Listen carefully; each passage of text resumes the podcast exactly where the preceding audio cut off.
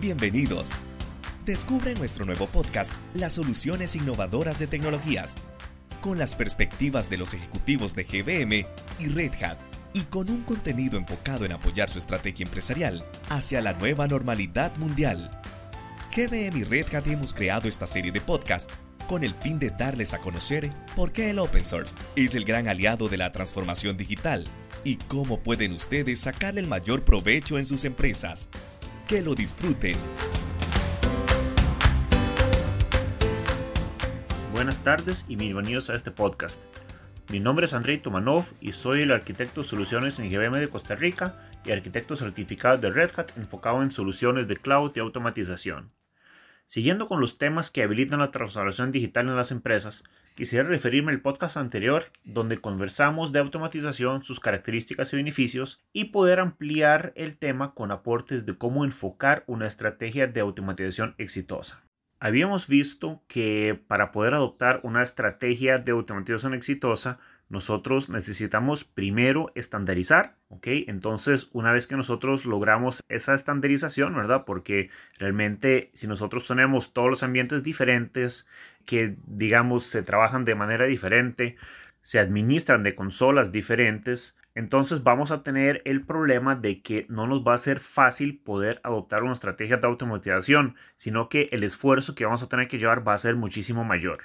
Una vez que ya logramos esta estandarización, que definitivamente para muchas empresas va a ser un esfuerzo bastante extenso, que se va a llevar eventualmente su tiempo y sus recursos para poderlo lograr, procedemos con automatización.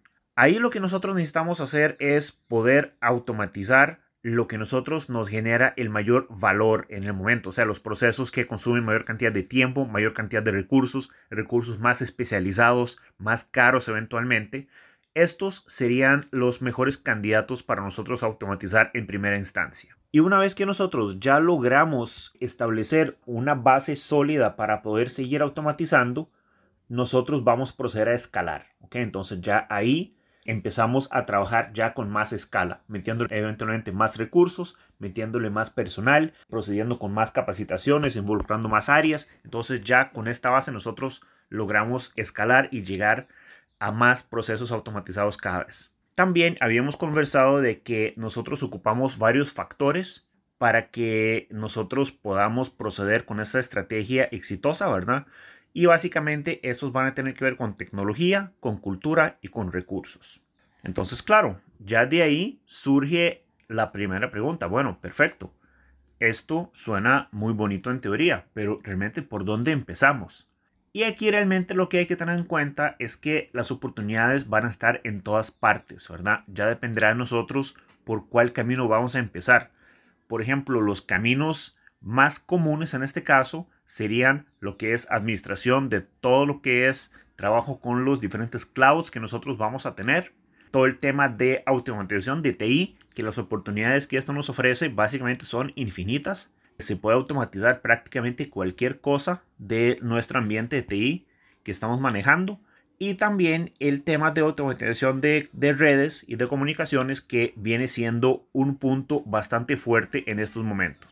El tema de automatización de redes, quisiera comentarlo, eh, realmente viene siendo uno de los enfoques más grandes que también existe ahora. Antes era más que todo todo lo que es administración de infraestructura de TI por ejemplo, todo lo que son es aprovisionamiento, manejo de configuración, cumplimiento, todo ese tipo de cosas. Pero ahora hay muchísimas herramientas que nos permiten poder administrar también la parte de comunicaciones. Por ejemplo, todo lo que es configuración, administración de routers, switches, firewalls, algunos otros componentes que nosotros podemos tener eventualmente en la red. Entonces, eh, con esto también eso nos abre un camino para poder involucrar a la gente en comunicaciones en nuestros procesos de automatización.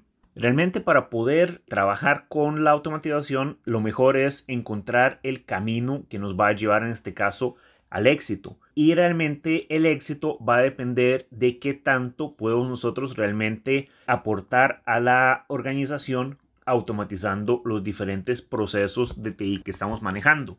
Normalmente esto va a representar un impacto que vamos a tener normalmente un impacto económico, un impacto a nivel de tiempo de trabajo, un impacto a nivel de cantidad de tiempo que nosotros requerimos para hacer, por ejemplo, un despliegue de una configuración.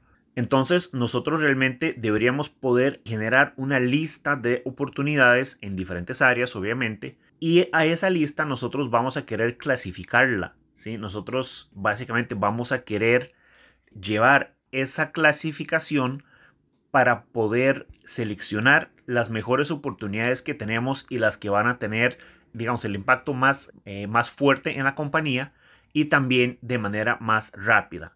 Entonces, en este caso, nosotros deberíamos generar esa lista de oportunidades y a partir de ahí poder trabajar sobre dos variables para cada una de esas oportunidades. La primera variable, tal y como ya lo habíamos comentado, va a ser efectivamente el impacto. Normalmente se acostumbra de poder llevar ese impacto, por más que va a ser al final diferente, ¿sí? Podría ser que va a impactar, digamos, cosas diferentes, pero lo más normal en este caso es llevarlo bajo un denominador común de eh, dinero económico, ¿verdad? Entonces, ahí, por ejemplo, nosotros podríamos trabajar con un impacto que reduce 8 horas de trabajo, ¿sí? En un despliegue de una configuración, que por ejemplo antes llevaba 10 horas de trabajo, pero al automatizarlo, la herramienta lo hace en dos horas. Entonces hay ocho horas, por ejemplo, libres que están quedando. Entonces nosotros podríamos trabajar con una estimación económica aquí de simplemente solo el ahorro, ¿verdad? Donde básicamente vamos a decir, perfecto, nos liberamos ocho horas de trabajo de una cierta persona con un cierto promedio salarial, ¿verdad?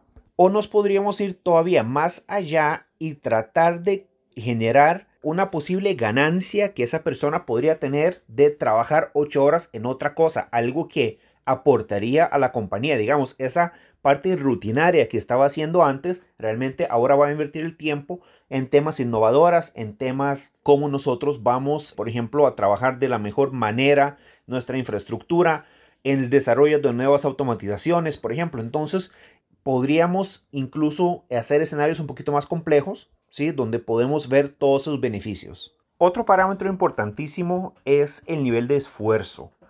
Ok, no es lo mismo poder automatizar un proceso que pasa a través de tres departamentos, 18 sistemas diferentes, con una cantidad grande de servidores, ambientes y de todo, ¿verdad? Que por ejemplo un proceso que lo que va a llevar es un ambiente pequeño y digamos que tiene que ver con manejo de configuración de un ambiente pequeño, ¿sí? Que realmente se podría lograr en un tiempo bastante, bastante corto. Entonces, para nosotros, el enfoque principal sería poder encontrar aquellos procesos y aquellas oportunidades que impliquen mayor nivel de impacto con el nivel de esfuerzo más bajo, mínimo, digamos. Entonces, eso realmente serían las mejores opciones para poder nosotros empezar y desarrollar todo el tema de la automatización en la compañía, porque de esta manera nosotros podemos ver buenos resultados muy rápidamente y también poder empezar a crear esa cultura y generar esa eh, confianza de la gente en las herramientas de automatización que pueden hacer el trabajo por ellos y se ve realmente el resultado. ¿Cuáles son aquellas oportunidades que nosotros deberíamos contemplar para poder nosotros empezar con los procesos de automatización y cómo trabajamos esa lista de oportunidades. Bueno, hay ciertos casos de uso bastante típicos que podrían funcionar prácticamente en cualquier organización.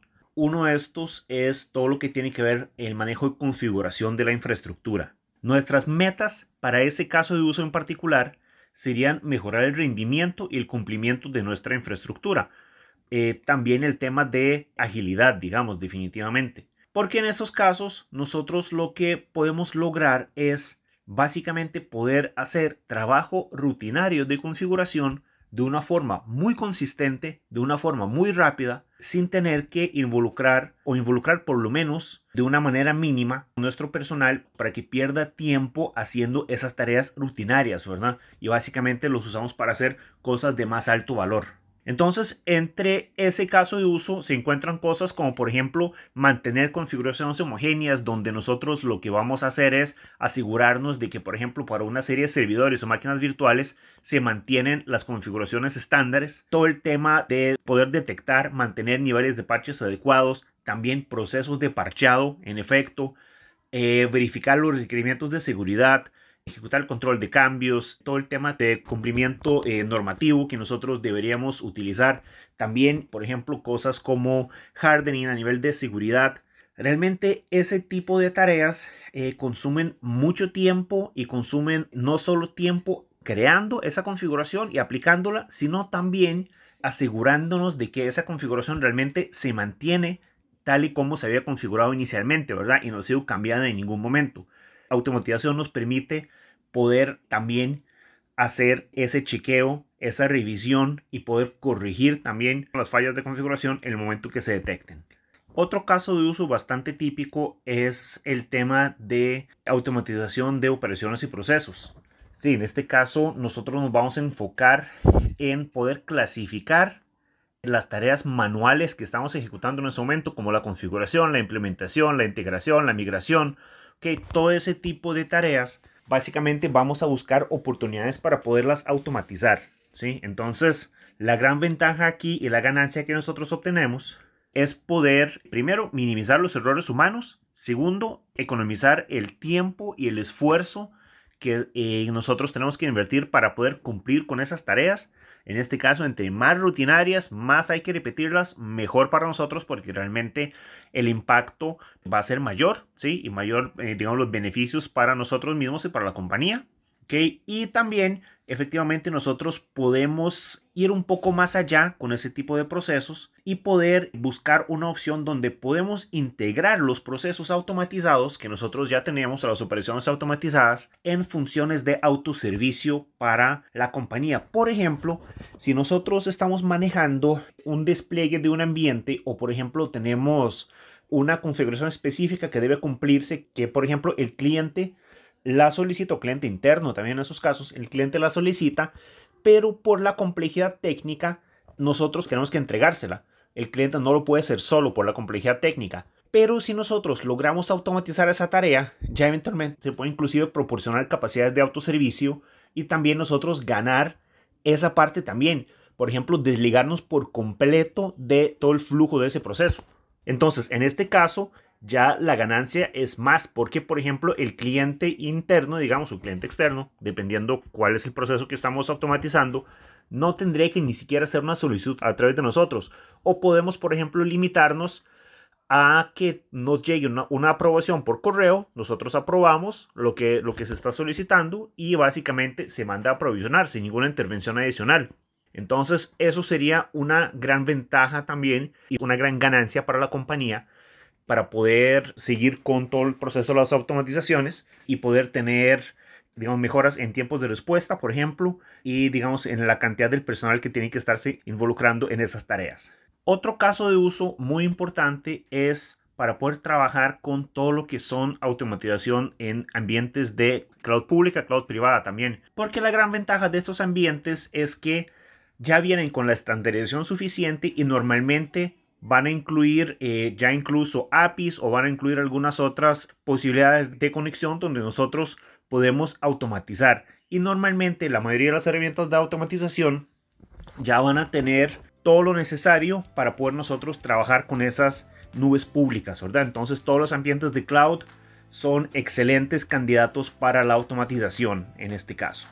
Muchas gracias por su atención. Espero que ese podcast ha sido de utilidad para ustedes y seguimos en contacto para más podcasts sobre temas de cloud de automatización. Muchísimas gracias. Les seguiremos descubriendo nuestra serie de podcasts, las soluciones innovadoras de tecnología, con las perspectivas de los ejecutivos de GBM y Red Hat, y con un contenido enfocado en apoyar su estrategia empresarial hacia la nueva normalidad mundial. GBM y Red Hat hemos creado esta serie de podcasts con el fin de darles a conocer por qué el open source es el gran aliado en la transformación digital y cómo ustedes pueden sacarle el mayor provecho a sus empresas. Que lo sigan disfrutando. Le esperamos en nuestras nuevas ediciones. Quedamos atentos a sus comentarios a través de nuestros canales de comunicación, mercadeo.gbm.net o por medio de nuestras redes sociales. Búsquenos como GBM Corp. Muchas gracias.